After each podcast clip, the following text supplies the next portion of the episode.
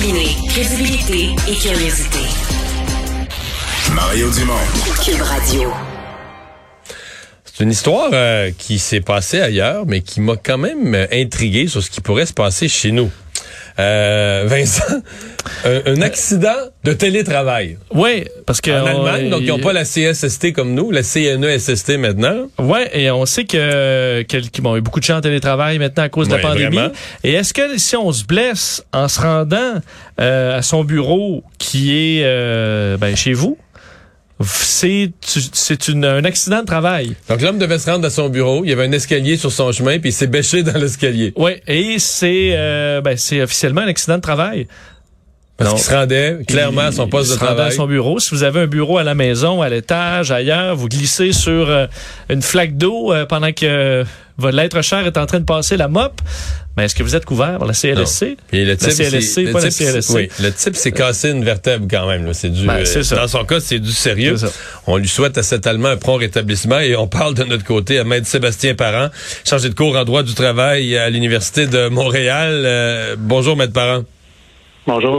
Euh, est-ce que ça pourrait d'abord, est-ce que ça se peut dans votre esprit, dans nos lois du travail ici au Québec, au Canada, un accident de télétravail? Ah bien, absolument. On a même des exemples qui, qui existent en jurisprudence.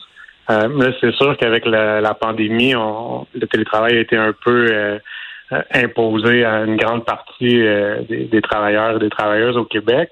Euh, c'est un régime qu'on a au Québec qui est un régime public. hein. La loi sur les accidents du travail et les maladies professionnelles vise à indemniser une personne qui se blesse pendant qu'elle exécute euh, des tâches qui sont profitables à son employeur. Donc, on les exécute euh, dans une entreprise, sur les lieux du travail, sur un chantier de construction, chez un client ou à son domicile.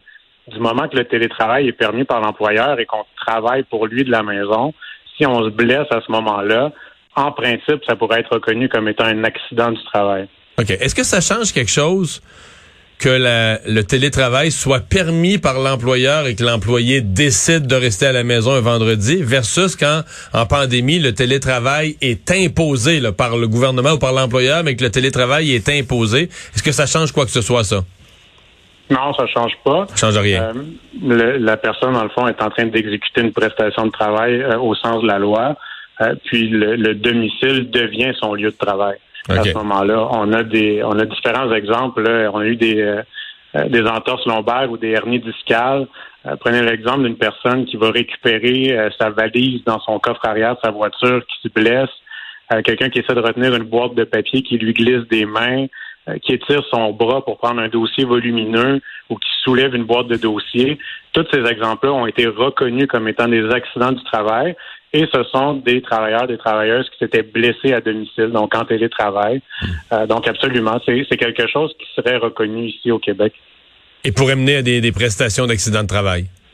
Absolument. Dans ces cas-là, les gens ont eu des prestations de la CNESST. Ce qui est embêtant, c'est euh, qu'est-ce qu'on peut faire de connexe au travail à domicile? On le sait que les gens ont, ont une plus grande flexibilité.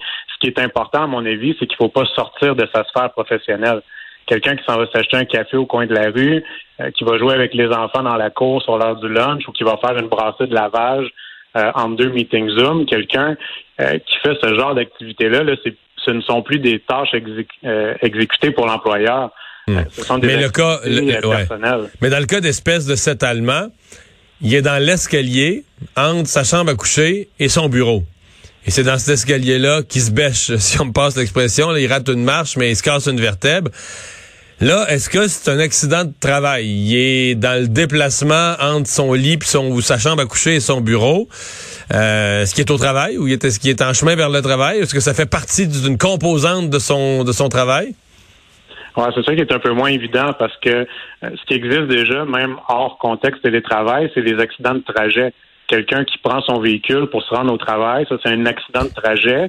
Ce n'est pas considéré comme des accidents du travail parce qu'on se déplace pour se rendre et ça c'est quelque chose de normal que tout le monde doit faire. Et est-ce que ça inclut euh, l'escalier? Si moi, je me bêche dans l'escalier de TVA en me rendant à mon bureau, est-ce que ça, c'est un accident encore de trajet ou là, je suis rendu dans, dans- au travail? Non, c'est ça. À ce moment-là, vous serez considéré comme à l'occasion du travail, entré dans votre sphère professionnelle. Mais sur le trottoir, de, sur le trottoir devant, je suis en trajet.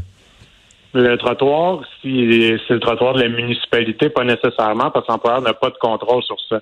Mais dès que vous mettez les pieds sur euh, son terrain, son stationnement, ses escaliers, ses voies d'accès, tout ça, habituellement, c'est euh, considéré comme étant des, lésions professionnelles parce que l'employeur a un contrôle euh, sur ce lieu-là. Donc, lui, l'escalier de son domicile pour changer d'étage, on pourrait l'assimiler à une voie d'accès à l'employeur. À l'inverse, s'il avait été dormir euh, chez sa conjointe ou chez un ami, puis que là, il se blesse sur la route pour retourner à son domicile, là, ça n'aurait pas fonctionné. Je vous fais un cas d'espèce. Euh, j'ai une chaise chez nous, une chaise de bureau euh, cheapette un peu, euh, mais parce que moi, je travaille sur mon ordi en moyenne 10 je, je parle jeune, mais c'est pas mon cas, là, mais je travaille sur mon ordinateur quelques minutes pour voir des nouvelles ou aller sur mon compte de banque et tout ça. Mais tout à coup, on entre en pandémie, on m'impose le télétravail, et donc je passe sur cette chaise 8 heures par jour. Vous me voyez venir, donc une chaise que j'utilisais par quelques minutes, j'y passe 8 heures par jour et je développe des problèmes de dos parce que c'est pas une bonne chaise pour ce genre de durée-là. Euh, est-ce que c'est de ma faute parce que je me suis acheté une mauvaise chaise ou est-ce que mon, employeur euh, est responsable parce qu'il m'a imposé le télétravail ou est-ce que mon, employeur aurait dû vérifier si j'avais une bonne chaise à la maison puis à la limite m'en acheter une? Il est où la responsabilité de chacun, là? Ben à ce moment-là, on change de régime. Ce serait la loi sur la santé et la sécurité du travail.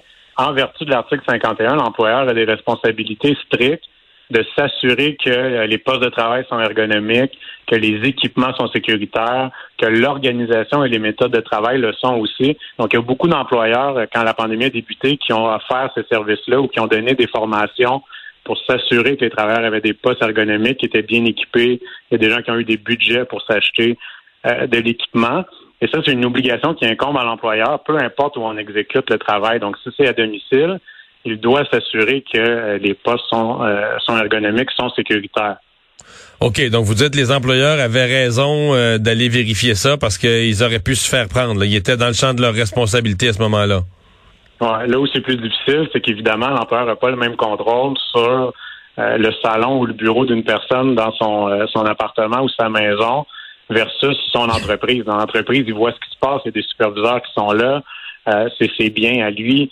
Euh, donc, il y a un contrôle beaucoup plus grand. Est-ce que l'employeur peut rentrer chez vous euh, chaque matin pour vous assurer que vous êtes bien assis, qu'il n'y a pas d'objets dangereux euh, dans votre environnement? C'est certain que l'employeur ne peut pas s'ingérer comme ça dans votre vie privée. Là, ce qui est intéressant, par contre, et ça, je tenais à en parler, c'est qu'il y a eu une modification vraiment importante qui a été apportée au régime de santé-sécurité en octobre dernier. C'est le projet de loi 59. Puis là-dessus, il y a quelque chose qui a passé un peu sous le radar, mais euh, qui répond un peu à nos préoccupations. Euh, il y a des inspecteurs à la CNESST hein, qui vont déjà dans les entreprises faire des inspections pour s'assurer que euh, tout est sécuritaire, que tout est conforme aux lois et règlements. cet inspecteur-là ne peut pas rentrer dans une maison d'habitation, ne pouvait pas entrer chez, chez des gens en télétravail. Et là, est-ce qu'on permet maintenant que la, la nouvelle la nouvelle modification, c'est que l'inspecteur de la CNESST peut aller voir un juge de la Cour du Québec puis lui demander euh, qui l'autorise euh, à rentrer euh, dans une maison d'habitation, dans le domicile d'un travailleur, à condition qu'il y ait des motifs raisonnables de croire que le travailleur est exposé à un danger qui met en péril sa vie, sa santé ou sa sécurité. Donc là, on est un peu comme dans les mandats que les policiers peuvent aller chercher euh, qui nous permet de rentrer euh, dans le domicile de quelqu'un. Donc ça, c'est intéressant. Mais donnez-moi, euh, donnez-moi juste, on a presque plus de temps, mais donnez-moi un exemple où un inspecteur pourrait dire, moi, je dois, je dois rentrer dans la maison de cette personne-là parce que je pense qu'elle se met, en, elle se met en danger ou elle est mise en danger du point de vue de la, sécurité du travail? Ça pourrait être un motif raisonnable que l'employeur a eu pendant une réunion Zoom ou Skype où il a vu que l'environnement était complètement euh, dangereux. Ça peut être une dénonciation d'un voisin. Euh, j'ai pas d'exemple concret de ce qui pourrait représenter un danger, mais euh, ça pourrait arriver. on a déjà vu des gens qui habitaient avec des alligators. Si on apprend que quelqu'un côtoie un alligator dans son salon, ça pourrait peut-être en être un. mais l'employeur pourrait se rendre compte qu'il y a un risque, okay. je sais pas. Et donc c'est un nouveau pouvoir, un nouveau pouvoir des, des inspecteurs de, de CNESST. Oui, absolument. Évidemment, le mandat va être contrôlé par un juge, donc ça, ça une protection ici qui est supplémentaire, euh, mais c'est quelque chose qui existe désormais. Maître euh, Lavoie, merci beaucoup d'avoir Maître Parent, pardon, merci beaucoup d'avoir été avec nous. Au revoir. Ça fait plaisir. Au revoir.